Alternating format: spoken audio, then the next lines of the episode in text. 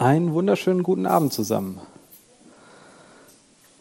Ähm, ich bin Till Lorenzen, ähm, ehemaliger Informatikstudent, also richtiger Informatiker jetzt und äh, Softwareentwickler und werde heute für den CCCS einen kleinen Vortrag halten ähm, über Datenstrukturen. Wer von euch Ihnen kann schon programmieren? Ihr werdet wahrscheinlich nicht viel Neues lernen. Wenn es gerade der Einstieg ist, vielleicht noch, wenn es, äh, hui, da kommen noch viele Leute. Ähm, es wird um die wirklichen Basics gehen, wie Daten organisiert werden. Und zwar, fangen wir mal an. Ähm, ich habe mal die äh, Wikipedia rausgesucht, was denn eigentlich Datenstrukturen sind. Und ein kurzer Satz, den fand ich sehr schön. In der Informatik ist eine Datenstruktur ähm, ein Objekt zur Organisation von Daten. Das ist äh, für mich, finde ich, ziemlich präzise. Aber was heißt das eigentlich? Ähm, wir haben also irgendwie Objekte in der Informatik, die wir irgendwie strukturiert ablegen wollen, organisieren wollen. Strukturiert, damit wir nicht irgendwie die rumfliegen haben, sondern äh, darauf zugreifen können, die organisiert anfragen können und ähm, auch verstehen, was dann eben diese Nullen und Einsen, die ich da auf einem T-Shirt gesehen habe, auch äh, funktionieren. Und da kommen wir auch schon zum ersten Punkt der Agenda. Das ist der Titel, wie aus Einsen und Nullen Texte, Tabellen, Zahlen, Telefonbücher und Karten werden. Ähm, es ist also wirklich eine absolute Basiseinführung in die Verwaltung von Daten ähm, in Programmen. Ich werde jetzt keinen großen Vortrag über ähm, krasse Datenstrukturen halten, sondern wirklich die Basiskonzepte vorstellen, die es in der Informatik gibt. Ähm, genau, Einsteiger habe ich schon gesagt, ihr seid hier richtig. Ähm, Fortgeschrittene werden wahrscheinlich nicht viel Neues lernen, wahrscheinlich gar nichts. Kommen wir doch mal zur ersten Frage, warum eigentlich Nullen und Einsen? Ja? Da war eine Frage? Nee? Okay. Achso, ein Hinweis, wenn es Fragen gibt, ich habe ein Mikro, da bitte reinsprechen, Frage stellen. Es können jederzeit Hände hochgehen, wenn ihr Fragen habt, einfach äh, unterbrechen, fragen, was ist das jetzt genau? Ähm, genau. Dann ist ein Punkt, der ganz selten äh, wirklich präzise beschrieben wird, was ist eigentlich digital? Alle sagen Digitalisierung, oh, ganz wichtig und toll und aber was ist das eigentlich? Und es das heißt jetzt im Englischen Ziffer, also vom englischen Digit abgeleitet oder Digitus Finger. Das ist eine Art von Abzählbarkeit. Menschen haben festgestellt, wenn sie etwas in der Welt draußen digitalisieren, heißt es, ich mache es irgendwie greifbar, abzählbar, kann es irgendwie quantifizieren und eben beschreiben, als Ziffer ablegen, beschreiben. Das ist also eine Repräsentation der Welt draußen, ist dann digitalisiert, ähm, ein Zustand oft 0 oder 1, ähm, vielleicht aber auch 1 bis 10 oder eine andere Datenstruktur, die wir heute sehen werden. Und äh, ein Rechner berechnet irgendwelche aus Zahlen und Formeln irgendetwas. Ähm, so als Einordnung. Ähm, jetzt habe ich noch nicht beantwortet, warum eigentlich 0 oder 1. Ähm, warum nicht 0, 1, 2, 3, 4, 5, 6, 7, 8, 9, 10? Oder 9? Und warum eigentlich nicht vor allem das hier? Ah, kein Laserpointer. Ähm, Warum nicht nur Einsen? Warum eigentlich 0 und 1? Ist das äh, wichtig, dass es 0 und 1 ist oder können das auch nur Einsen sein? Mal eine Schätzfrage. Wer meint, dass, es, dass nur Einsen reichen, um alles zu machen, was man mit Rechnern machen kann? Da hat jemand in theoretischer Informatik aufgepasst. Nur Einsen reichen. Das ist auch das. Hm? Ein was? Gibt es auch, ja. Nein, nein, aber ähm, genau, aber selbst 0 und 1 ist noch 1 zu viel. Man kann alles mit 1 abbilden. Es reicht völlig, äh, man kann jedes beliebige Programm schreiben in nur Einsen. Und ähm, das ist so ein kleiner Schwank aus der theoretischen Informatik. Ähm, und man kann eben jede Kombination von Nullen und Einsen oder jede andere Kombination auf eine Anzahl reduzieren. Die Aussage ist dann, wie viele Striche habe ich? Also ob das nun Striche sind oder Einheiten oder was auch immer. Also die Anzahl sagt dann, das ist das Programm der Anzahl 12. Und das tut dann etwas. Also es reicht als Information für den Rechner eine Anzahl völlig aus, um Programme auszuführen. Ähm, jetzt aber die Frage, warum 0 und 1? Erstmal das ganz einfache Strom an oder aus. Das können wir ganz gut. Äh, Spannung plus 5 Volt und minus 5 Volt, das sind so übliche Spannungen in der äh, Elektronik. Ähm, das gibt es halt auch. Und äh, Licht an, aus, das kennen wir aus der normalen Welt. Oder hat es geregnet, ja oder nein? Ja, nein, an, aus, war falsch. Das sind oft Dinge, die wir im normalen Leben haben. Und ähm, so wir mal erstmal sagen, ja, zählen ist ja normal so von 0 bis 9 oder eigentlich Zehner-System, Dezimalsystem. Das kennen wir aus der normalen Welt. Ähm, aber 0 und 1 ist irgendwie nicht so eingängig. Und ich habe dann mal versucht herauszufinden, wann ist denn eigentlich das Binärsystem entstanden? So heißt das nämlich mit 0 und 1. Und ähm, was würdet ihr schätzen, wie viele, vor wie vielen Jahren grob hat man das rausgefunden? Dass, 0 und, dass man mit 0 und 1 gut rechnen kann?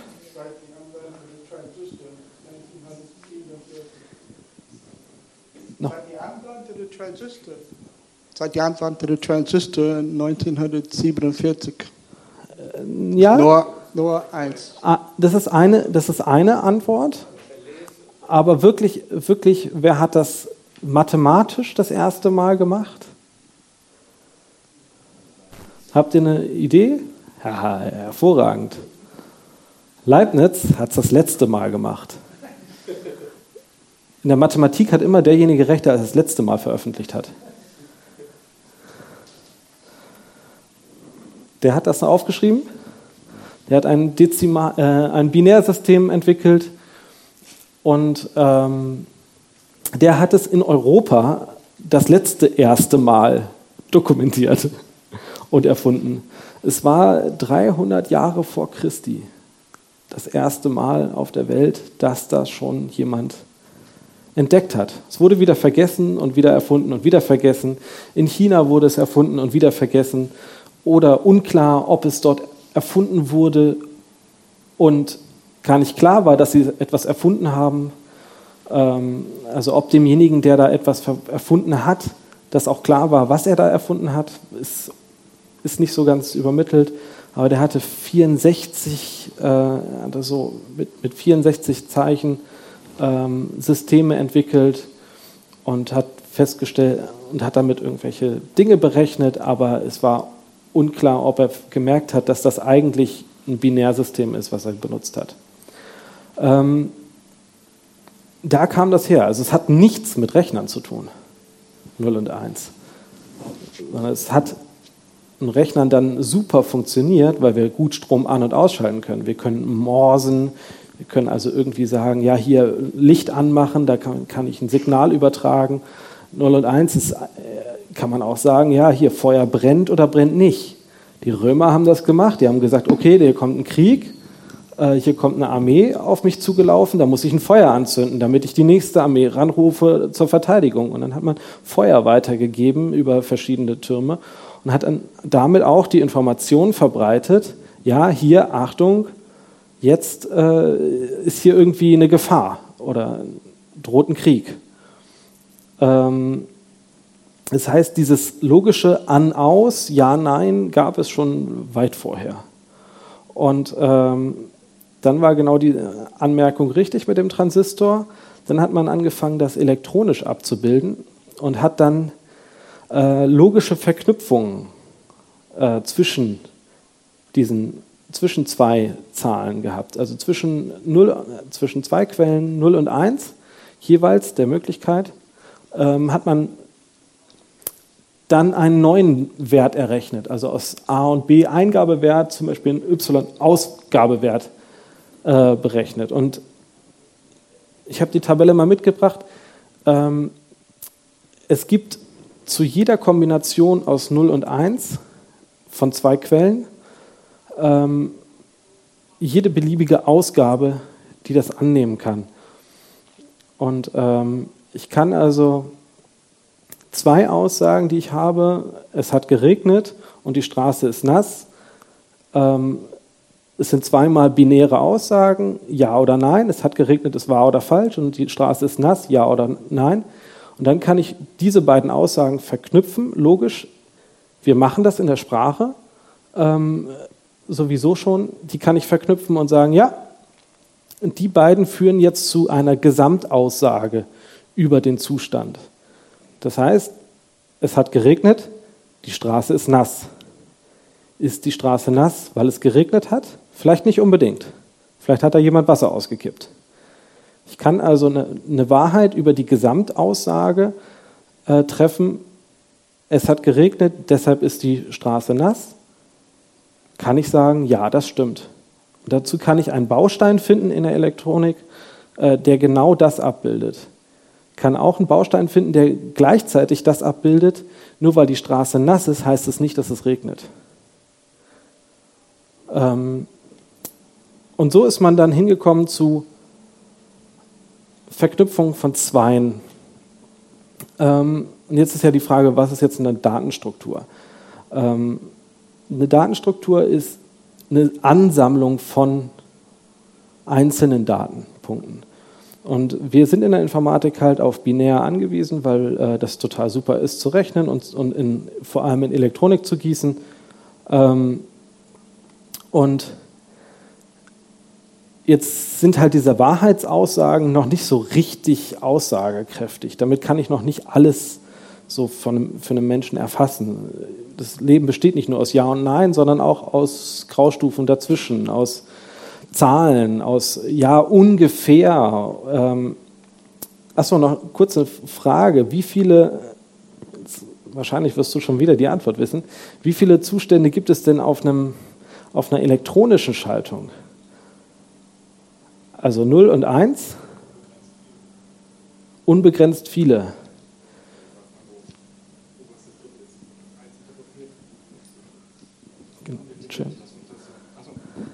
Also, ja, also im Prinzip ist die ja, Höhe des Stroms beliebig.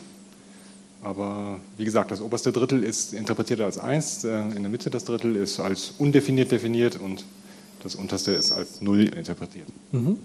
Also drei Zustände? Ich würde sogar sagen vier. Es gibt noch, den Zustand, das ist kaputt. Den darf man nicht vergessen. Wenn man eine Schaltung baut und eben sagt, naja, also ich erwarte, dass das jetzt, das haben wir hier bei den, bei den logischen Verknüpfungen, wenn wir jetzt nicht wissen, wenn hier zwei Signale reinkommen und zu einem Ausgang kommen und wir davon ausgehen, das sind 0 und 1 und denken, das, das ist alles, was ich habe, dann stimmt das eben genau nicht. Ich habe wahrscheinlich 0, wahrscheinlich 1 und manchmal habe ich auch einen der beiden, der weiß ich gar nicht, was es ist, weil er gerade auf dem Umschwung zwischen 0 und 1 ist oder Strom zu schwach ist, dann, dann kann ich es nicht mehr genau identifizieren. Oder die Leitung ist kaputt, dann kommt von da einfach gar nichts. Dann kann ich nicht mehr sagen, was das ist. Und ähm, damit haben Hardware-Hersteller wirklich zu kämpfen. Da, man, da wird das dann richtig kompliziert zu sagen, naja, wie gehe ich denn damit um? wenn da jetzt kein Strom mehr kommt oder wenn das wirklich kaputt ist, kann ich dann andere Wege gehen?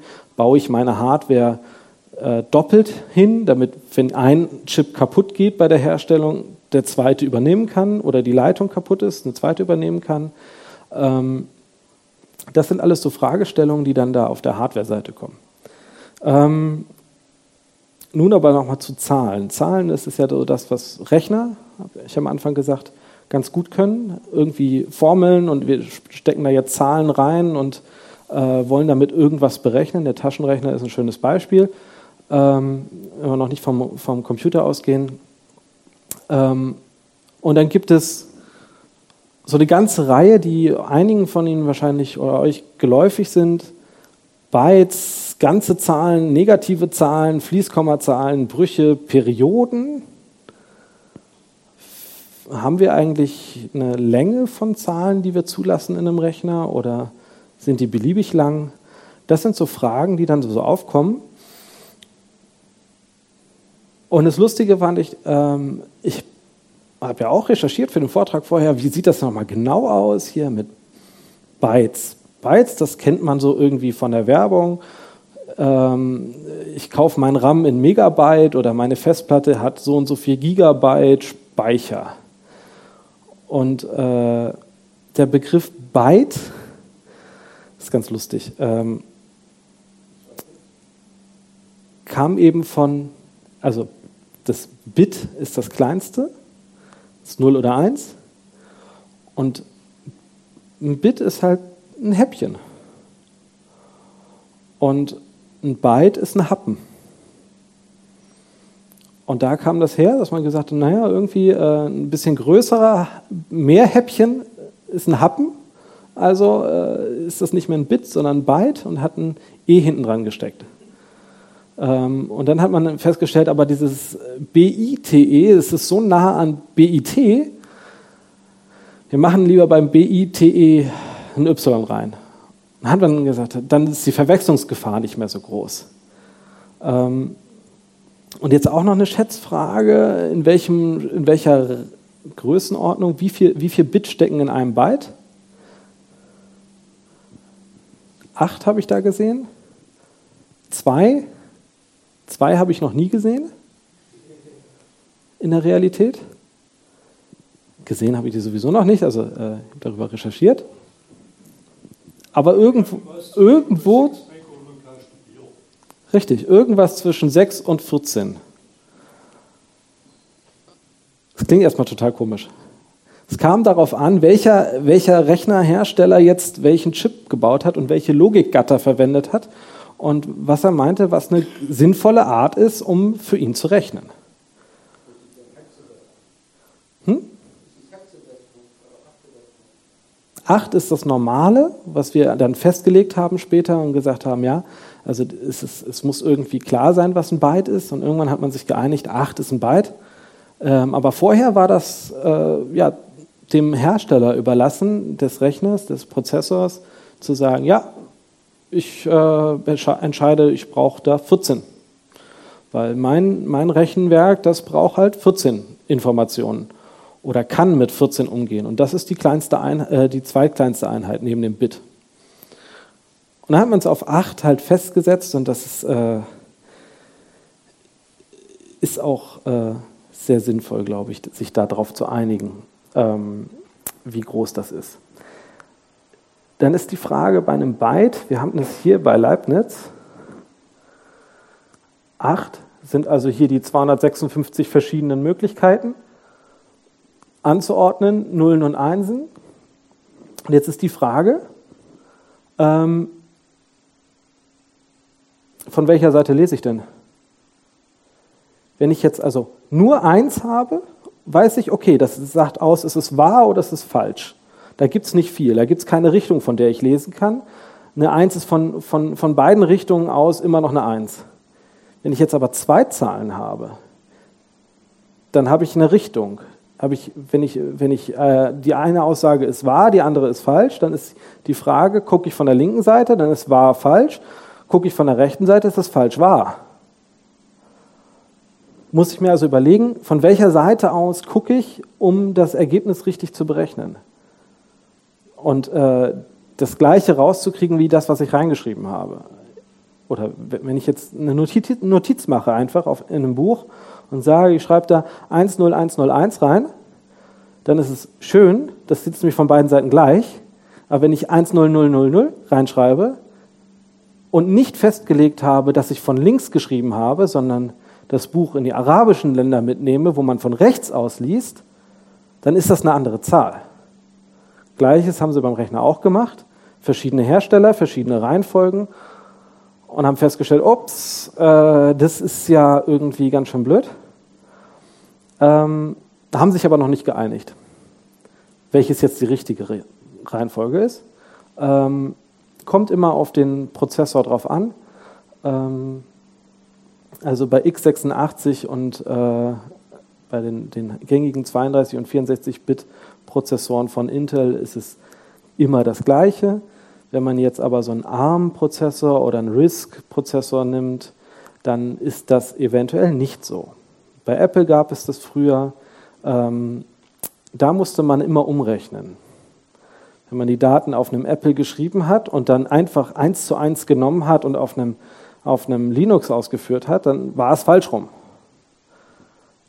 Aber nur innerhalb von einem Byte. Das heißt, wenn man jetzt mehrere Bytes nacheinander hat, also mehrere Zahlenblöcke nacheinander, dann war es schon in Ordnung, dass die auch nacheinander kamen, aber innerhalb dessen waren die immer gespiegelt.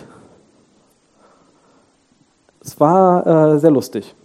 Ähm, da gibt es dann schöne Funktionen, um, das, ähm, um diese Daten aufs äh, Netzwerk zu schicken. Auf dem Netzwerk hat man sich dann nämlich geeinigt im Internet. Da gibt es eine Reihenfolge, wie man das schreibt und was das heißt. Ob die 1, wenn sie links steht, die äh, ansagt, dass es die höchste Nummer ist, oder ob sie rechts steht und die höchste ist. Ähm, verzeiht mir, ich weiß jetzt nicht, auf was man sich geeinigt hat. Ich glaube links, bin mir aber nicht sicher. Guckt am besten nach, wenn ihr Netzwerkprotokolle vorhabt zu implementieren. Ähm, dann haben wir ganze Zahlen. Ganze Zahlen sind irgendwie von 0 bis, bis wohin eigentlich?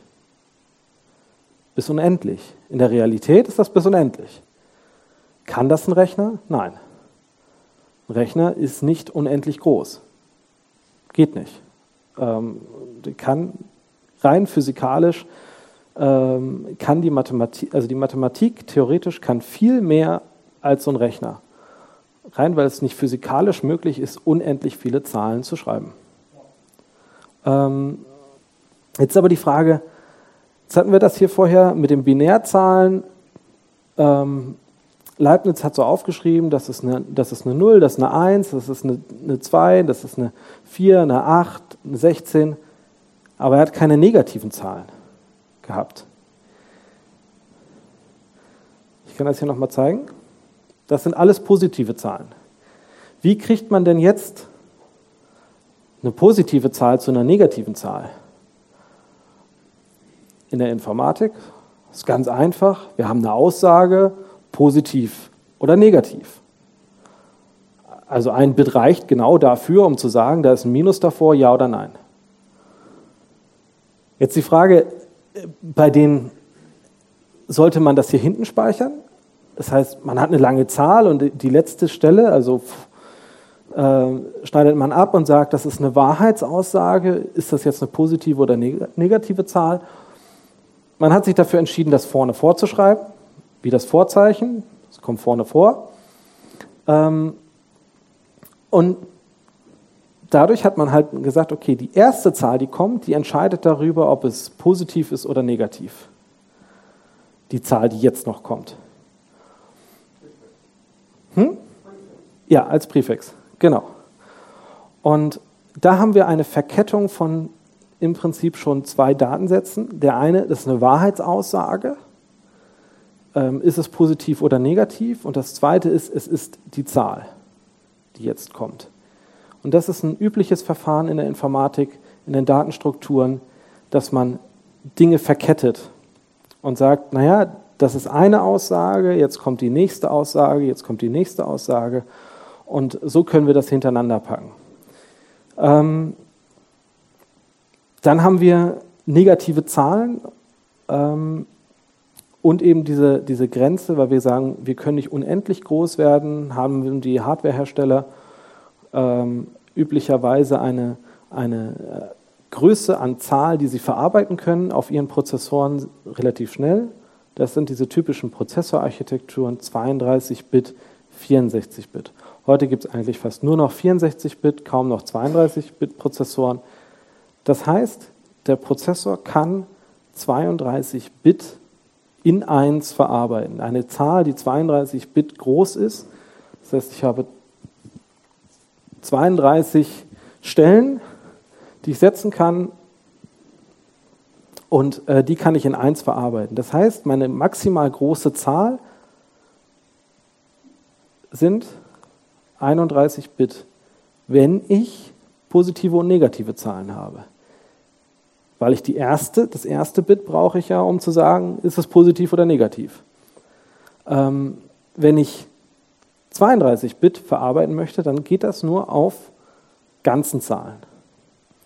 Geht auch. Ähm, man muss dann halt genau wissen, was erwartet mein Prozessor, was man erwartet meine Funktion, kann die mit Vorzeichen umgehen, ja oder nein? Ähm, braucht die das und was stecke ich dann da rein? Ähm,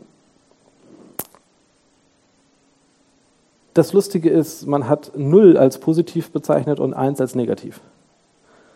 Also das erste Bit zeigt an, hey, äh, bist du negativ? Und wenn es wahr ist, ist es, negat ist es eine negative Zahl. Führt zu lustigen Fällen, wenn man nämlich aufaddiert und wieder aufaddiert und aufaddiert in solchen Zahlen, dann rutschen die Einsen immer weiter nach links. Und wenn die links, die letzte aber anzeigt, ob es positiv oder negativ ist, und das dann da reinläuft, weil ich die 31 Bit mit 31 Bit äh, addiere und dann das 32. Bit gesetzt wird, dann ist das Ergebnis auf einmal negativ. Obwohl ich große positive Zahlen addiere, lande ich beim negativen Wert. Ähm, das kann passieren. Das ist oft ein Fehler, der beim Programmieren gemacht wird, muss man darauf achten. Ähm, bei Multiplikation passiert das noch viel schneller. Gleiches auch, wenn man sehr negative Zahlen voneinander abzieht, werden die auf einmal positiv.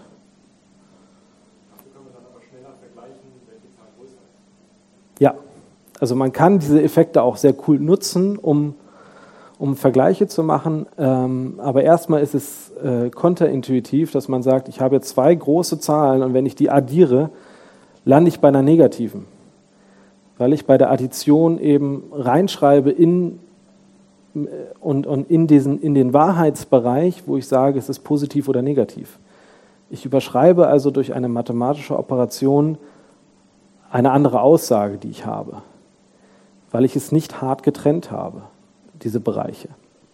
Ähm, wenn Fragen sind, immer los. Ne? Ähm, kommen wir zu Fließkommazahlen. Die kann man auch sehr schön abbilden, indem man nämlich sagt, ja, wir haben hier so eine lange Zahl und ich kann und ich habe einen zweiten Bereich, der sagt, an welcher Stelle das Komma ist. Und dann kann ich eine Fließkommazahl machen da drin. Ähm, und so kann man dann wieder durch Verknüpfung von, von zwei Bereichen, wo man sagt, hier, das ist der eine Bereich, der sagt an, was sind die Ziffern, die ich habe. Und ein zweiter Bereich sagt, wo in den Ziffern ist bitte das Komma zwischen denen. Ähm, so kann ich dann feststellen, ähm, kann, ich dann, kann ich dann eine Verknüpfung herstellen und eine Struktur erschaffen, die es eigentlich so nicht gibt. Ähm, ja, wie würde man Brüche darstellen? in dem Ganzen. Bruchrechnung ist relativ einfach, wenn man das so in der Schule hatte, wie man das so macht, aber das dann im Rechner, das ist äh, schwierig. Geht, aber man muss eben das über dem Bruch und das unter dem Bruch getrennt behandeln und als solches markieren, dass es getrennt ist. Und ähm, dann kann man ja wieder sagen, naja, aber was steht denn über einem Bruch? Kann da auch ein Bruch stehen? Ja. Und dann fängt man an zu verschachteln. Sagt man also, irgendeine Struktur ist links, irgendeine Struktur ist rechts und hier ist irgendwie klar, da ist der Trenner zwischen zwei Strukturen. Und ich sage, links ist das, was oben ist, rechts das, was unten ist. Und innerhalb dessen, was links war, kann ich wieder sagen, ich habe einen Trenner, kann wieder einen Bruch einfügen. So kann man dann aus, äh, also eine Datenstruktur nutzen, um eine solche ähm, relativ einfache Sache wie ein Drittel ähm, auch in einem Rechner korrekt abzubilden.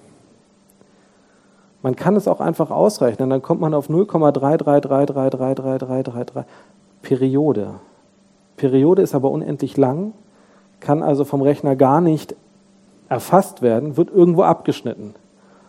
Wenn wir sagen, wir haben so einen 32-Bit-Rechner, dann haben wir 32 Bit Wahrheitswerte, aus denen wir Zahlen machen können, wo dann drin steht, so lang bist du. Wenn ich jetzt also ein Drittel plus ein Drittel plus ein Drittel rechne, kommt nicht eins raus in einem Rechner. Wenn ich, mit, wenn ich eben das umrechne in 0,33333, dann verliere ich Informationen, weil diese 0,3 kann ich nie korrekt speichern. Ich kann also sagen, hey, aber ein Drittel plus ein Drittel in der anderen Schreibweise, dann kann ich die gleichen mathematischen Regeln anwenden, die auch der, auf ein Blatt Papier gehen und sagen, ja, das Ergebnis ist 1. Ist vollkommen klar. Bei einem Rechner kommt dann aber 0,999999 raus. Außer man macht Verrenkungen, aber im, wenn, man, wenn man so bei den Basics bleibt, passiert das. Denn Perioden können so einfach mit den, mit den Ganzzahlen nicht abgebildet werden in Fließkommazahlen. Insbesondere wenn wir fixe Längen haben. Wir könnten auch sagen, na, eine Periode, die kann ich ja auch irgendwie darstellen, kann sagen, eine Periode geht von da bis da. Ähm, aber dann bin ich auch wieder in der Länge beschränkt, weil ich ja nicht unendlich lang äh, meine, selbst wenn die, wenn die Periode 1000 Zeichen lang ist, 1000 Bit lang ist, dann passt das nicht rein in eine solche Zahl. Und ähm, dann bin ich bei dem gleichen Problem. Also haben wir äh, Informatiker beschlossen, naja, meistens reicht das. 32 Bit, 64 Bit als Ganzzahl. Normalerweise reicht das. Wenn ich hochzählen will, sind das viele Zahlen, die ich erreichen kann. Das reicht schon. Ähm, wenn es dann aber um echte Mathematik geht, also wenn ich jetzt präzise Aussagen treffen möchte, äh, dann reicht das meistens nicht mehr. Und äh, gerade wenn man große Matrix-Multiplikationen machen möchte, dann äh, können sich solche Nachkommafehler, die dann da entstehen, massiv auswirken. Also aufpassen mit fixen Längen. Wenn ihr, wenn ihr wirklich Mathe machen wollt, nehmt eine Programmiersprache, die das kann, die Mathe kann, die Brüche korrekt darstellen kann. Nehmt nicht jede x-beliebige und wenn ihr, jede x, wenn ihr eine x-beliebige nehmt, nehmt die Mathematik-Library dafür und versucht es nicht selbst zu erfinden. Ähm, die können das manchmal. Und MATLAB zum Beispiel kann das hervorragend. Die können auch mit Konstanten rechnen, mit Pi rechnen. Das ist Wahnsinn. Äh, können alle, alle Regeln, die man so in der Schule auf jeden Fall gelernt hat oder später dann im Studium gelernt hat, viele davon können berechnet werden über MATLAB, weil die eben nicht mit einer fixen Länge rechnen, sondern eben äh, mit variablen Längenangaben und auch mit Brüchen und mit, mit Pi als Konstante rechnen können und äh, Wurzeln ziehen können, ohne den exakten Wert zu nehmen, sondern mit der Wurz dem Wurzelsymbol weiterrechnen können. Ähm, ist sehr faszinierend.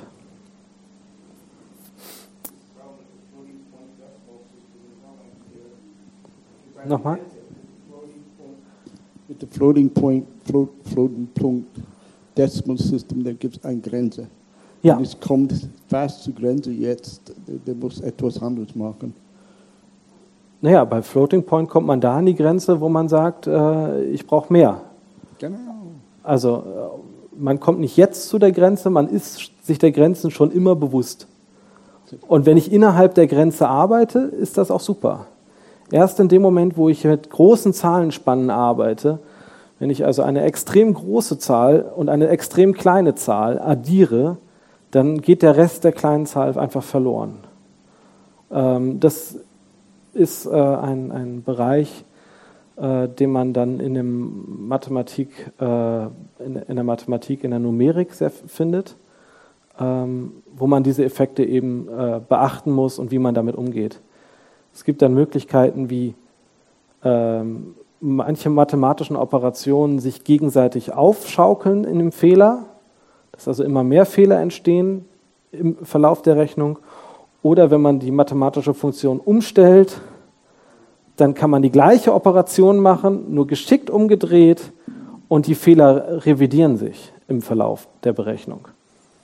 Ähm, obwohl es mathematisch völlig egal ist, ob es auf die oder die Weise gerechnet wird, ähm, ist es in der Informatik, weil wir nicht unendlich viel speichern können, ähm, dann wichtig zu wissen, welche Fehler entstehen da und ja. Aber ich glaube, ich habe genug zu Zahlen erzählt. Ähm, ich wollte nur klar machen, Datenstruktur ist halt auch schon in diesen kleinen Dingen da. Ähm, irgendwie habe ich da äh, mehrere Aussagen innerhalb von so einzelnen Bits. Ähm, kommen wir zu etwas völlig anderem. Text. Kennen wir alle? Aus wie vielen Zeichen besteht denn das, was wir so als Text abspeichern? Ähm, wie viele Zeichen gibt es und wie viel Bit braucht man dafür, um Zeichen abzuspeichern? Also angenommen, ich möchte jetzt einen Text speichern, dann besteht ein Text ja aus Buchstaben und Zeichen und die hänge ich nacheinander. Jetzt äh,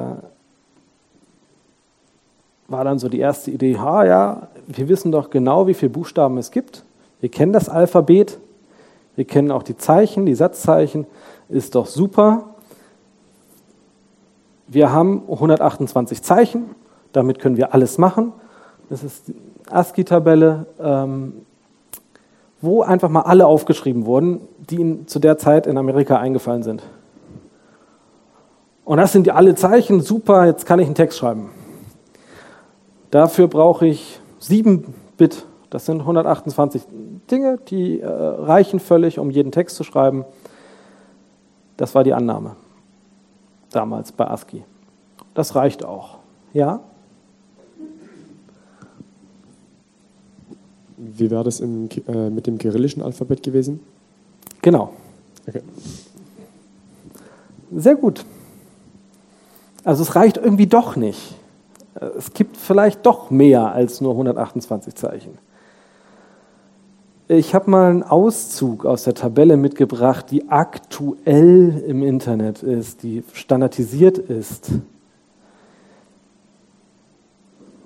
Wir sind bei 137.994 verschiedenen Zeichen weltweit. Und jetzt die Frage, wenn wir vorher konnten wir in sieben Bits alles machen.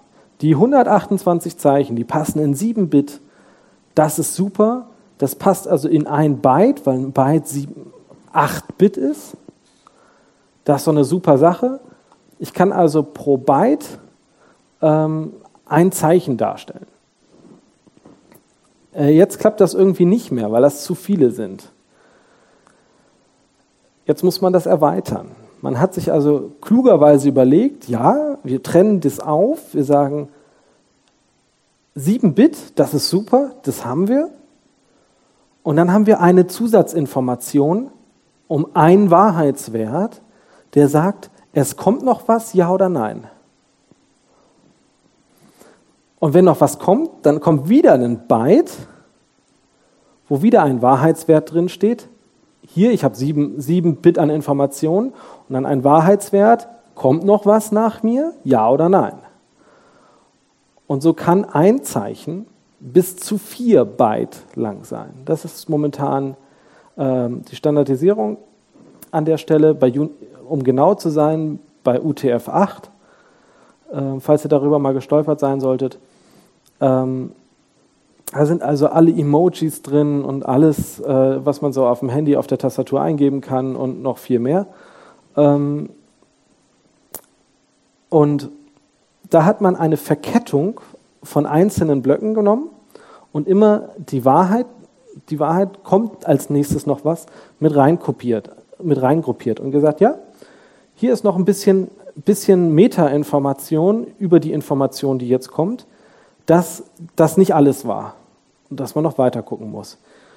Und das ist auch eine Art von Datenstruktur, wenn man sagt, das ist eine Verkettung von einzelnen Datensätzen, bei denen e-, eben klar ist, der nächste Datensatz kommt danach, wenn, wenn der Satz, der Datensatz, der vorher war, sagt, da kommt noch was. Ansonsten ist es ein neuer Datensatz. Und daraus kann man dann Text machen. Dann kann man sagen, ja, ich habe einzelne Zeichen, jetzt kann ich die verketten. Die haben vielleicht unterschiedliche Größen, die einzelnen Zeichen in meinem Speicher. Aber ich kann die nacheinander hängen und dann habe ich einen Text. Ähm ja, ich glaube, das äh benennt man dann häufig auch als Strings. Und ähm, es kommt auf die Programmiersprache drauf an, aber manchmal sind diese Zeichen, diese Zeichenketten, äh, die Texte als Array implementiert. Array ist also eine, eine, eine Ansammlung an, an Elementen nacheinander, immer der gleichen Größe. Und jetzt kommen wir schon zu dem Punkt, hä? Wir haben gesagt, so ein Buchstabe kann 1 bis 4 sein. Jetzt kann ich einen Text doch nicht auf also nehme ich jedes Mal vier, damit es auf jeden Fall reinpasst in den Speicher? Oder nehme ich eins und verzähle mich in so einem Feld? Soll ich das mal aufzeichnen? Ich glaube, ich, langsam muss ich mal zeichnen.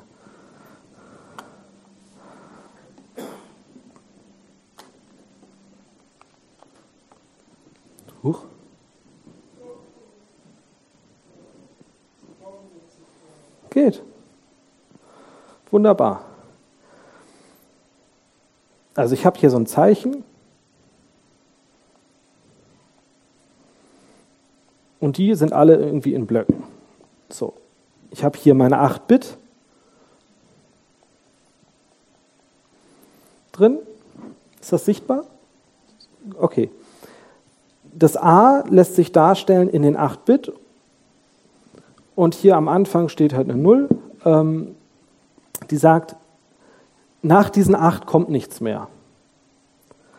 Ähm, dann gehe ich weiter und sage, hier hinten ist irgendwie, was ist ein schönes Icon? Das ist doch ein schönes Icon. So, das ist aber deutlich länger. Das hat nämlich hier 1 drin stehen, 1 drin stehen und noch eine 1. Äh, und bin ich mir jetzt nicht sicher, äh, wahrscheinlich eine Null. Dieses Ding braucht nämlich vier Blöcke, ähm, weil es so weit hinten steht in, den, in, den, in der Tabelle ähm, der Zeichen. Und jetzt ist die Frage, wie lang ist der Text, den ich hier habe? Ich könnte sagen, ich zähle die Byte dann wäre es sieben, die Textlänge.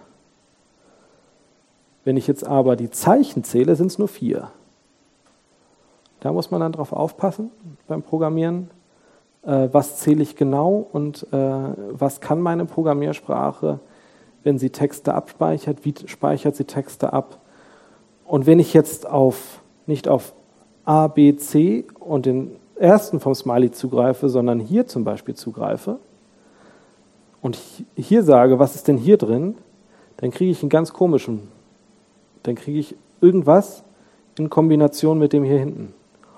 Oder, auch komisch, ich kriege hier einen Wert, der kommt aus dem aus dieser Tabelle mit dem ASCII ist irgendeiner dieser Werte. Das kann auch passieren. Da muss man beim Programmieren echt drauf aufpassen, dass ähm, man genau weiß, was die Programmiersprache da macht. Wenn man Zeichenketten verwendet, was heißt Länge von einer Zeichenkette? Ist es die Anzahl der Zeichen oder ist es den Speicher, den ich dafür brauche? Ähm, wenn ich zugreife auf ein Element und sage, ich möchte den vierten Buchstaben, wo lande ich dann? Ich möchte das vierte Zeichen haben. Lande ich dann wirklich beim vierten oder lande ich beim vierten Byte? Also würde ich hier in diesem Falle bei 1, 2, 3, würde ich hier landen und nur diese Information kriegen? Oder würde ich bei 1, 2, 3, 4 hier landen und würde die gesamte Information kriegen? Wenn ich bei 5 bin, dann, dann fehlt mir ein Teil der Information. Dann würde ich nämlich vielleicht das auslesen und das ist ein ganz komisches Zeichen. Das passt nicht. Ist das soweit äh, klar oder habe ich wirklich alle abgehängt?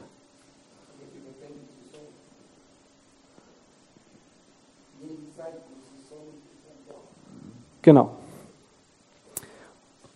Und dann kommt man eben genau dahin zu sagen, hey, ich habe Zeichen und jeder ist irgendein Block, der kann beliebig variabel sein, aber ich muss ihn einzeln behandeln. Ähm, und ich kann ihn auch als Einzeichen darstellen. Ähm, und dann ist eben die Frage, ähm, habe ich fixe Größen? Passt das noch? kann ich das machen? Wahrscheinlich nicht. Es gibt Methoden, wie man mit fixen Größen auch, auch alle Zeichen unterbringen kann, aber dann verbraucht man deutlich mehr Speicher. Also es gibt das UTF-832, äh, den Zeichensatz, da braucht jedes Zeichen 4 Byte.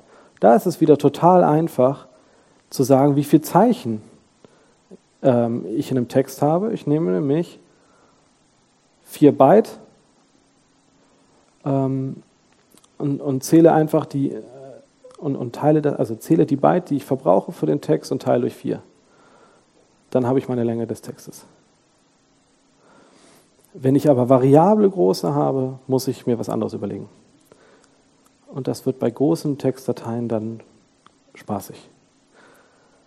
Ähm, kommen wir zu was völlig anderem.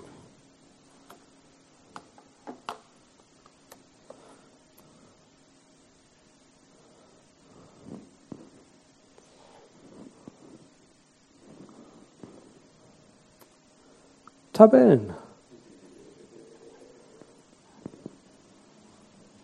Spreche ich über Excel? Ja, auch. Ähm, also Excel ist halt so die erste Anwendung, an die man denkt, wenn man jetzt äh, irgendwie Tabelle hört. Tabellenkalkulation, Tabelle, irgendwas. Ähm, es ist eine Menge an Feldern, die ich füllen kann mit Daten, die aber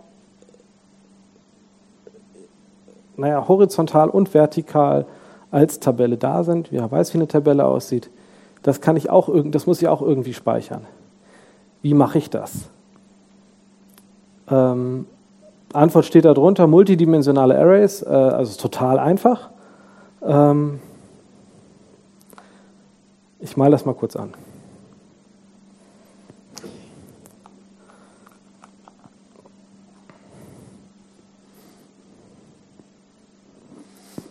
Wir haben hier unsere verkettete Liste von Einträgen, Buchstaben. Und wenn wir jetzt sagen, naja, wir haben jetzt hier irgendwie eine Verkettung von Einträgen, dann ist ja super, wenn wir da einfach exakt das gleiche nochmal unten drunter machen.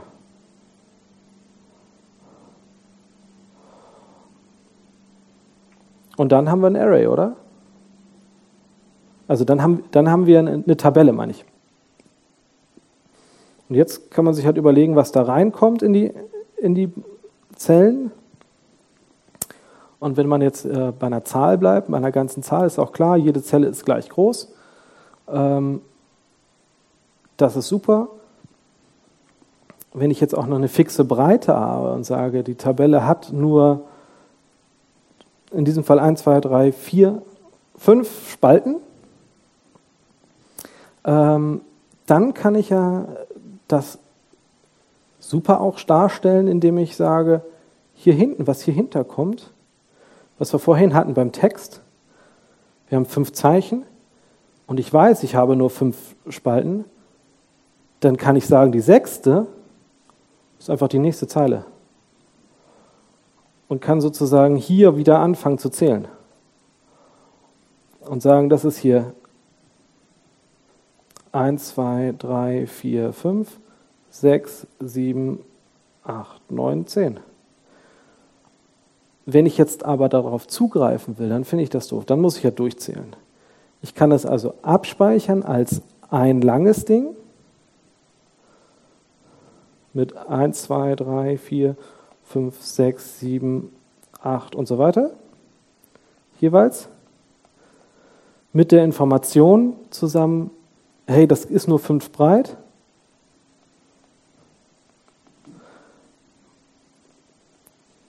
Dann kann ich, ähm, weiß jetzt aber nicht genau, wenn ich jetzt in der zweiten, zweiten Zeile auf die dritte Spalte zugreifen will, dann wäre das total Knorke, wenn ich das direkt angeben könnte. Ich möchte also das Element an Zeile 2 und Spalte 3 haben.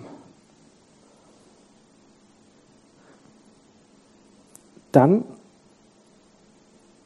kann ich von hier hinspringen, da, das Element will ich haben. Und äh, dann schreibt man das in der Informatik, in, in Programmiersprachen meistens so. Ich sage, ich greife auf die zweite Zeile zu. Zweite Zeile, dritte Spalte. Und das sind multidimensionale Arrays. Also es ist ein logisches Aufteilen dieser, der eindimensionalen Liste in zweidimensional, äh, zwei Dimensionen, die ich mache. Und ich kann aus diesen beiden Werten sehr einfach die exakte Zahl der Zelle den hier ähm, berechnen. Und zwar ist das total einfach, wenn man richtig angefangen hätte zu zählen weil ähm, Programmierer häufig, äh, deswegen habe ich so gestutzt, eben nicht bei 1 anfangen zu zählen, sondern bei, bei 0. Und äh, dann kann ich mit einer Modulo-Operation sehr einfach exakt im Speicher an die richtige Stelle springen und das auch zurückrechnen ähm, mit einer Multiplikation. Ich kann nämlich die Breite 5 mal ähm, die, die Zeile nehmen was dann in diesem Falle, wenn ich bei 0 angefangen hätte, 1 gewesen wäre. Dann habe ich 5. Und wenn ich das dritte haben will, das Element, dann bin ich bei 5 plus 3, 6, 7, 8. Stimmt nicht ganz. Wenn man bei 3 auch bei 0 angefangen hätte zu zählen. Ja. Da war eine Frage?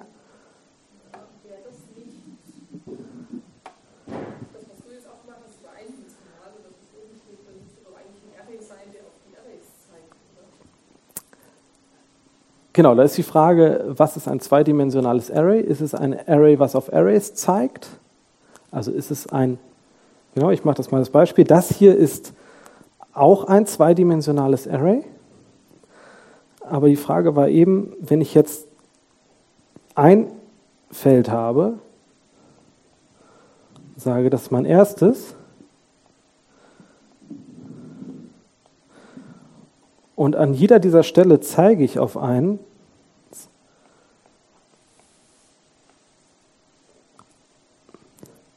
was eventuell unterschiedlich lange hat, dann ist das eine, auch eine Art von zweidimensionalem Array. Es kommt darauf an, wie das in der Programmiersprache implementiert ist, ob es überhaupt geht, das nachträglich zu machen ähm, oder ob man am Anfang die Gesamtgröße angeben muss und es immer quadratisch ist, äh, rechteckig ist. Also ob, ob Breite und Höhe von Anfang an klar sein muss oder ob man sagen kann, ja, ich baue das, aber äh, nur manchmal brauche ich auch wirklich 100 Zeilen, manchmal brauche ich nur zwei, dann gehe ich hin und sage, für diese Spalte brauche ich nur zwei. Und dann kann man das gleiche ähm, auch machen. Dann kann man es wahrscheinlich ähnlich adressieren, ähm, also aufrufen, aber ähm, ja, es gibt beide Fälle, kann beides machen. Und das ist das Schöne an Datenstrukturen, es geht eigentlich alles immer irgendwie äh, in Kombination eben eine Liste mit, mit, ich merke mir hier den Anfangspunkt und, und also hier merke ich mir nur, wo ich hinspringen muss. Und da sind wir bei Zeigern. Es tut mir leid. Ich hatte das vorhin versucht zu vermeiden, heute auf Zeiger und, oder Pointer einzugehen. Aber genau das macht man dann. Man, man speichert sich sozusagen einen Zeiger auf die Werte, ähm, auf, auf ein anderes ähm, Element, wo man weiß, wie lang das ist. Genau. Das wollte ich zu Tabellen sagen. Jede Zelle in so einer Tabelle kann halt wieder beliebig komplex sein. Also ich kann da sagen, hey, ich speichere da viele Dinge rein. Ich speichere einen ganzen Text in eine Zelle. Geht bei Excel auch.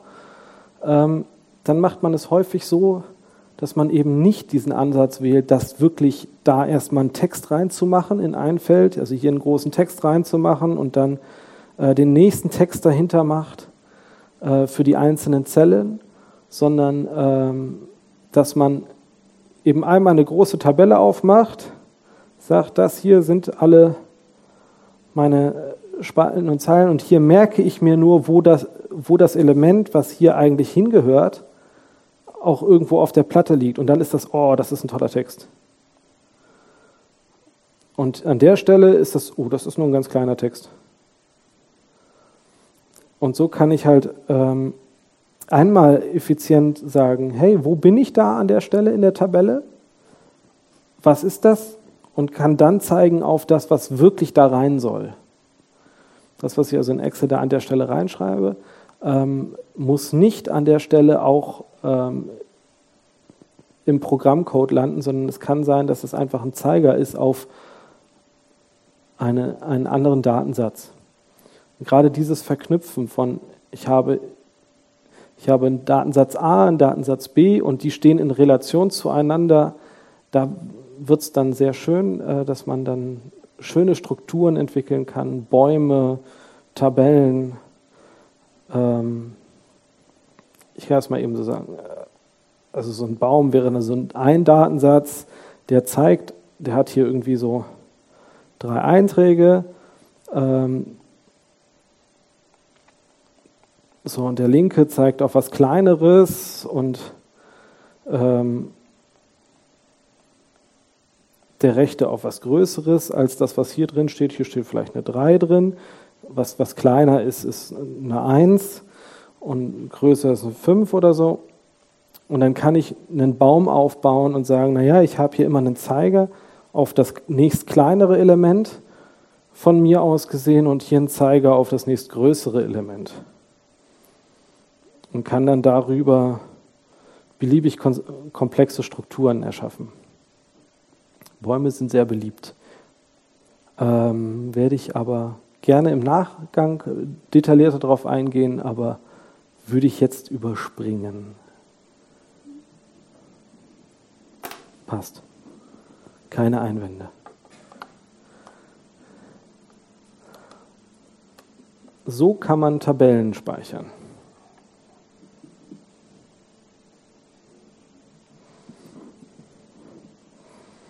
Jetzt habe ich noch etwas, was ich angekündigt hatte, Telefonbücher. Was ist ein Telefonbuch? Eigentlich auch nur eine riesengroße Tabelle aus zwei Einträgen, Name und Telefonnummer. Passt es? Ist die Frage, wie lang ist so ein Name? Ist so ein Name wichtig? Ist der strukturiert? Gibt es einen Vornamen? Gibt es einen Nachnamen? Wie schreibt man Vor- und Nachnamen? Oder sagt man, oh, wir haben sowieso auf diesem Blatt Papier nur so viel Platz Und alles, was wir da reinkriegen, das speichern wir. Und äh, alles, was danach kommt, ist die Nummer, das speichern wir so. Ähm, kann man sich beliebig verkünsteln ähm, oder es beliebig einfach machen, ein Telefonbuch zu speichern. Ich zeige das nochmal.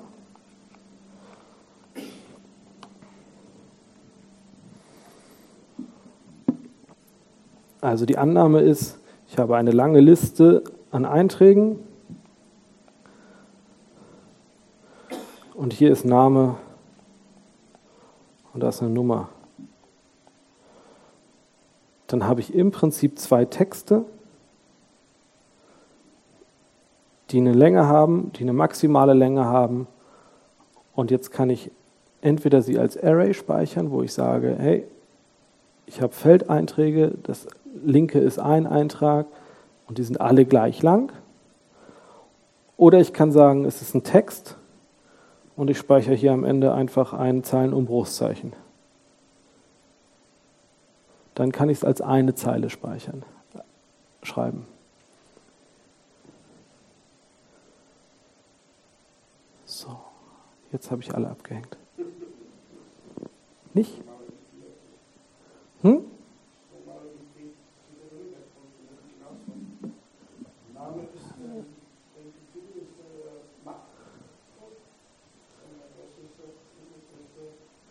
Ja, ja, im, im, im, genau. Also im digitalen Bereich, wenn man im Netzwerk unterwegs ist, dann hat man eine MAC-Adresse, die dann auf eine IP-Adresse aufgelöst wird. Genau, ich meinte jetzt aber wirklich ein reines Telefonbuch, wo man nachschlägt. Äh, man hat einen Vornamen und Nachnamen und eine passende Nummer dazu. Und jetzt ist genau die Frage, was macht man denn damit? Kann man das irgendwie, also im Telefonbuch, wenn das alles wild wäre, dann wäre das ja irgendwie schwierig, etwas zu finden für einen Menschen. Also ist ein Telefonbuch sortiert. Und, und jetzt ist eben die Frage, wie kann ich eine solche Datenstruktur ähm, so anlegen, dass sie immer sortiert ist? Oder sortiere ich sie nur einmal, wenn ich alle Namen eingetragen habe? Das sind dann Fragestellungen, äh, die dann da aufkommen. Und man kann eben Datenstrukturen finden, wenn man erstmal sagt, das reicht, angenommen, ich bekomme alle Namen und Nummern sortiert nach Kriterien, nach äh, Ort und dann Name, also dann Nachname und dann Vorname. Äh, ich bekomme die sowieso so rein, wie ich sie wegschreiben soll. Dann wäre ein Programm sinnvoll vielleicht, was genau nur so eine Tabelle macht und man das sequenziell reinschreibt. Was ist, wenn da jetzt aber an dieser Stelle irgendwie noch jemand dazukommt? Also da zwischen A und B noch so ein Adam dazukommt. Dann wird das wieder schwierig. Dann könnte man hingehen und sagen, naja, es ist doch einfach, relativ einfach. Ich nehme einfach diesen, diesen ganzen Block hier schiebe den um eins nach unten und füge einen neuen ein mit Adam. Das äh, kann man machen, ist aber sehr ineffizient, wenn das häufig passiert. Auf dem Blatt Papier ist es das Gleiche. Also wenn man das auf dem Blatt Papier machen würde, die Liste aufschreiben würde und dann am Ende irgendwo in der Mitte einen einfügen muss, dann hat man das gleiche Problem wie ich jetzt hier auf der Folie. Wie mache ich das? Dann könnte man sagen, ich setze das unten drunter und mache das immer wieder. Und am Ende, wenn ich sage, jetzt ist die Liste fertig, mache ich eine neue Liste, lege die daneben und sortiere das selber für mich und schreibe das dann in einer ordentlichen Reihenfolge weg. Oder ich kann eine Datenstruktur schaffen, die das in sich selbst tut, die, egal ob man das einfügt, immer sortiert ist. Ich sage einfach nur, füge es ein und da sind wir bei dem Baum. Wenn ich da zum Beispiel sage ABC, also A ist kleiner, B ist C und so, dann habe ich hier drei Leute Und wenn ich das Telefonbuch ausdrucken will, gehe ich von links rein und lese alle Einträge und dann komme ich bei der Liste A, B, C raus, genau die Reihenfolge, die ich haben wollte. Wenn ich jetzt aber Adam einfüge, dann müsste ich Adam hier einfügen. Der ist kleiner als B. Er ist aber größer.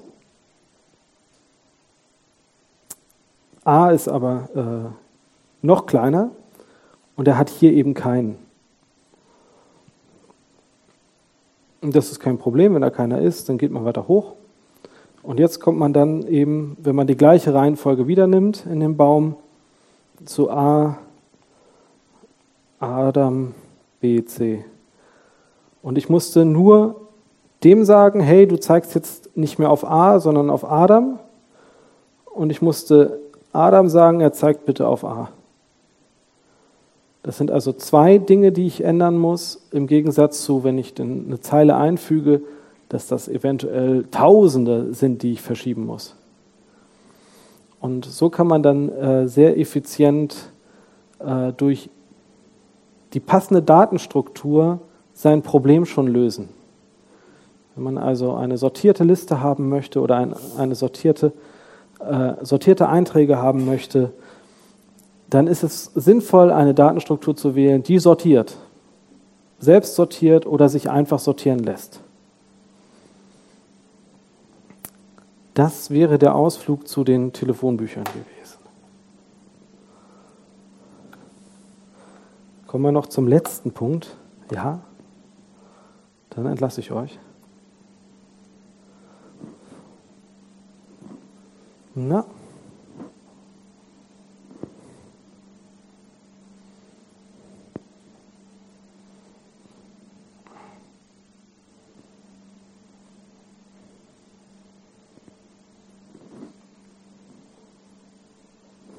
Das klappt ja hervorragend nicht. Ah, da passiert was. Jetzt. Kartendarstellung. Das war dann der letzte Punkt auf meiner Agenda. Wie könnte man eine Karte darstellen? Karte besteht aus Orten, Strecken und irgendeiner so komischen Kugel. Häufig. Wenn man in einem relativ kleinen Bereich ist, ist die Kugel jetzt erstmal irrelevant. Da kann man sagen, naja, diese paar Millimeter, die das vielleicht ausmachen würde auf einer Karte, einer Routenberechnung, das ist völlig egal. Ähm, aber wenn man jetzt Langstreckenflüge plant, ist eine Kugel doch schon irgendwie interessant, wo man da lang fliegt und wo die kürzeste Strecke ist. Es ist nämlich auf einer Karte nicht unbedingt die kürzeste Strecke die Verbindung von A nach B, sondern ähm, also direkte Gerade, sondern vielleicht ist es eine Kurve. Ähm, darüber muss man sich dann Gedanken machen bei Karten. Wir bleiben mal im Kleinen, im, im zweidimensionalen Bereich und sagen, wir haben also verschiedene Orte. Was ist ein Ort? Irgendwie eine Koordinate. Im einfachsten Falle sagen wir, naja, es gibt so einen Punkt auf der Welt. Hier.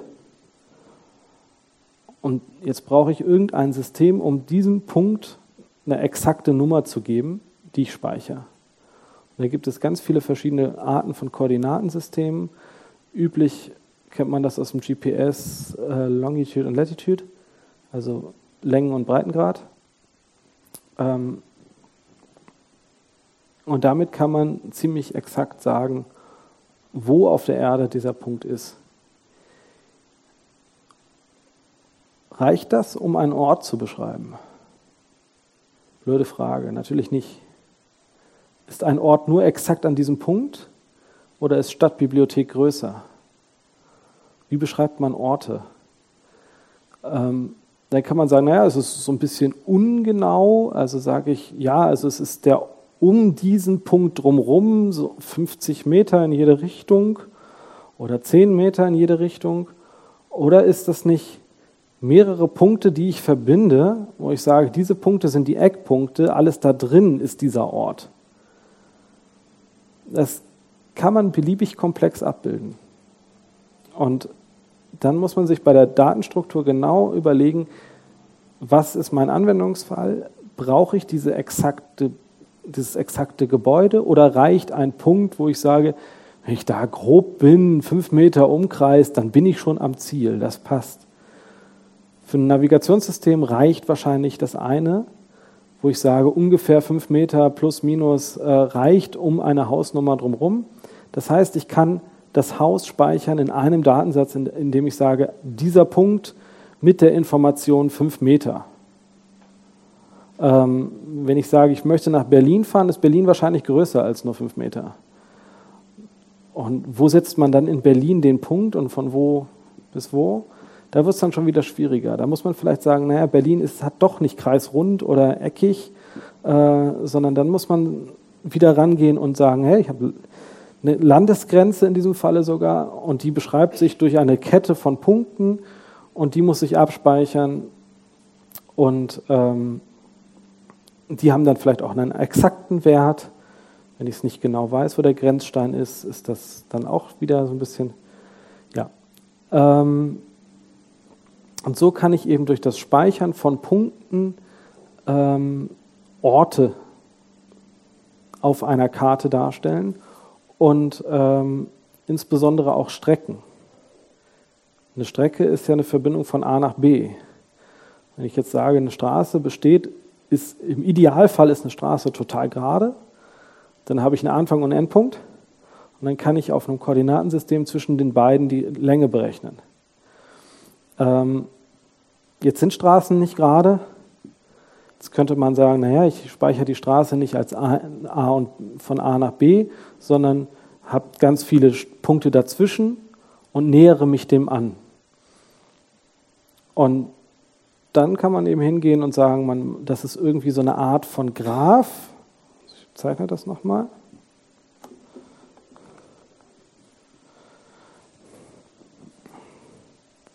Also man hat hier A und B. Man merkt sich also den Punkt und den Punkt. Und vielleicht merkt man sich auf der Strecke dazwischen auch noch Punkte dazwischen und speichert eben dann Punkte ab, die ungefähr dem Straßenverlauf entsprechen. Und wenn die Straße ungefähr so geht, passt es auch. Das ist dann für eine Routenberechnung gut genug. Ähm, wenn man jetzt aber exakt wissen will, wie viel, ähm, wie viel Baumaterial man jetzt wirklich braucht, um äh, die Kannsteine neu zu machen, dann reicht diese Information vielleicht nicht aus dann muss man eben genau hingehen und dann äh, ganz, also deutlich mehr speichern. Das ist die Frage, speichert man jetzt einzelne Punkte da drauf ähm, oder speichert man auch den Verlauf, also die exakten Linien, die exakten Daten ähm, oder Annäherungen. Und das kommt immer auf den Use Case drauf an, den man abbilden möchte. Ähm, was man dann da speichert. Ähm, Navigationssysteme sind hervorragend darin, eben große Punkte zu haben und grobe Strecken zwischen denen. Und dann, wenn es um die Routenberechnung zwischen A und B geht, ähm, alle grob in diesem Bereich, alle Straßen grob in diesem Bereich drumherum um A und B, also hier irgendwie so, da drumherum, da gucken Sie sich alle Punkte an, die zu Straßen gehören und wo, wo ich jetzt von, von A nach B komme. Ob ich jetzt hier vielleicht über einen Abzweig auch nach B komme. Ähm, und dann kann ich berechnen anhand der Länge, die zwischen denen liegt, ähm, welches die günstigste Route ist. Dafür gucke ich mir eben alle Routen an und wahrscheinlich ist die hier nicht so gut. Aber wenn ich auf der Strecke hier verdammt schnell fahren kann, dann ist sie vielleicht doch wieder gut. Deswegen guckt man sich eben nicht von da nach da an, sondern einen großen Bereich drumherum. Ähm, und genau, das wäre es so zu Karten. Und das Ganze geht genau mit diesen kleinen Datenstrukturen von ähm, von einer Zahl hin zu komplexeren und Es ist immer das Gleiche. Ich kombiniere die, speichere sie klug ab, zeige von einem auf einem anderen vielleicht noch. Ich, oh, bloß nicht. Keine Zeiger mehr. Äh, und äh, verknüpfe damit äh, Informationen geschickt miteinander und kann dann durch eine kluge Struktur, wenn ich diese ganzen Straßen nah beieinander abspeichere äh, in meinem Programm, kann ich dann da sehr schnell drauf zugreifen. Ähm, wenn ich alle Straßen alphabetisch speichere, dann habe ich nicht unbedingt ähm, die richtigen Straßen, die ich mir angucken muss, um die richtige Route zu finden. Wenn ich also alle, die in, einem bestimmten, in einer bestimmten Region ähnlich zusammen sind, an einer ähnlichen Stelle speichere, kann ich damit schneller arbeiten. Genau. So, jetzt habe ich alle erschlagen. Final. Welche Fragen gibt es? Ich werde mich jetzt durch.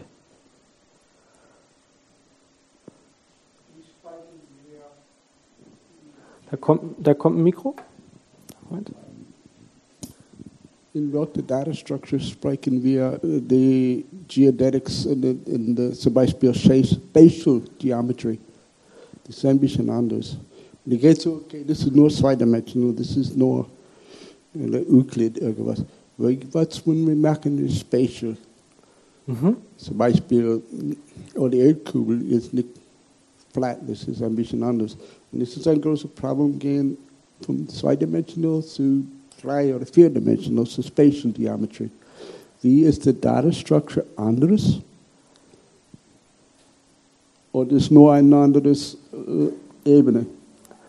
Also, ähm, wenn man jetzt sagt, auf so einer Fläche ist man irgendwie unterwegs und hat jetzt hier und X- und Y-Achse. Ja, genau. X und Y. Dann kann man jeden Punkt eindeutig auf dieser Fläche ausmachen mit zwei Zahlen. Sagen, auf der X-Achse ähm, bin ich hier unterwegs und habe einen Wert für x von einem Bezugspunkt aus und einen Wert y von diesem Bezugspunkt aus und die sind ähm, senkrecht zueinander, diese Achsen. Und dann kann ich genau einen Punkt auf einer Fläche identifizieren. In dem Moment, wo es dreidimensional wird, genau, dann gibt es im Prinzip hier, hier nochmal senkrecht dazu. Jetzt dreidimensional auf einer zweidimensionalen Fläche äh, ist ein bisschen schwierig, aber das soll sozusagen nach hinten gehen. Ähm, dann wäre das die Z-Achse vielleicht. Dann hätte jeder Punkt innerhalb dieses Koordinatensystems wieder eine eindeutige Position, indem er drei Werte hat. X, Y und Z. Genau, bei dreidimensionalen äh, Karten oder Lokalisationen müssen es drei Punkte sein.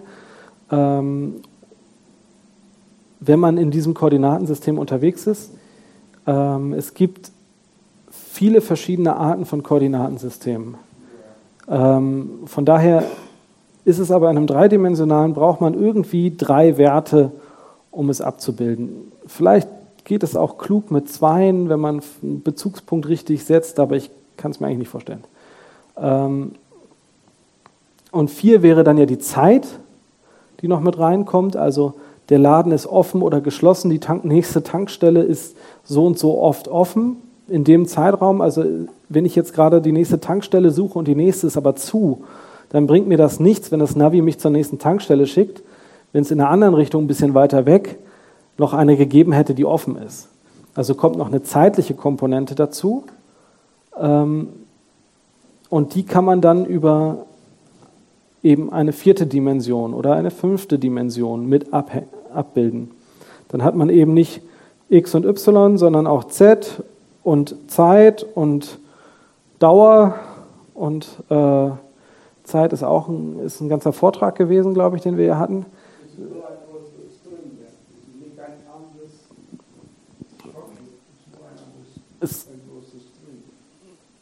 Es kommt darauf an, ob man das Ganze wieder runterbricht auf, ein, auf eine Zeichenkette, dann wäre es wieder nur eins. Dann kann man auch x beliebig viele Dimensionen in eins packen.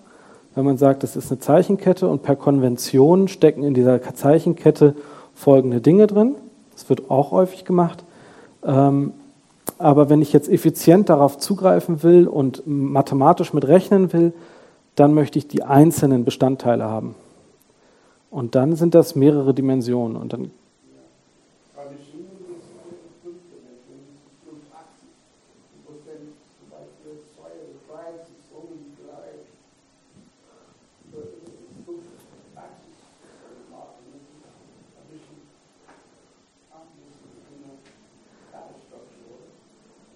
Ja, also eine Datenstruktur muss sich immer dem Anwendungsfall anpassen.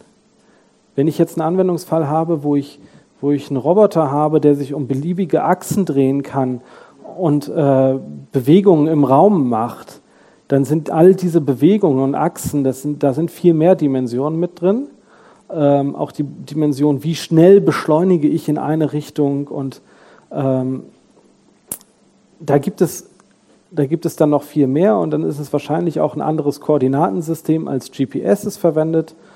Also es gibt auf der Erde halt schon viele und dann gibt es ja noch die Frage, warum sind wir eigentlich auf der Erde? Ähm, warum ist nicht der Bezugspunkt Sonne? Und warum ist nicht der Bezugspunkt Mittelpunkt des Universums? Wir rechnen halt von uns aus gesehen in, in Erde. Da sind wir halt irgendwie und das ist ganz gut. Aber äh, die NASA rechnet wahrscheinlich nicht mit dem Koordinatensystem, mit dem wir rechnen.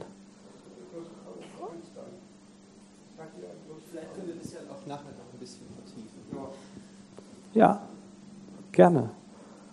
Weitere Fragen? Jetzt gehen morgen alle los und programmieren coole Datenstrukturen.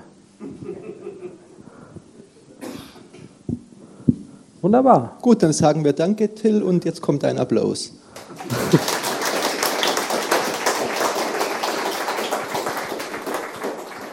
Ich habe noch kurz die kommenden Termine von den CCCS-Veranstaltungen. Der nächste wäre der 29.06., also Samstag in zweieinhalb Wochen.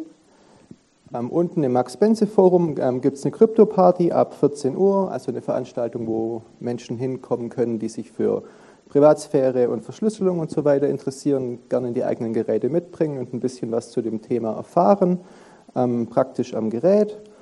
Und der nächste Vortrag in der Reihe findet am 11.07. statt, wie immer 19.30 Uhr, auch am Donnerstag. Ähm, es wird um das neue Polizeigesetz in Baden-Württemberg gehen, das wir dieses Jahr vermutlich noch bekommen werden.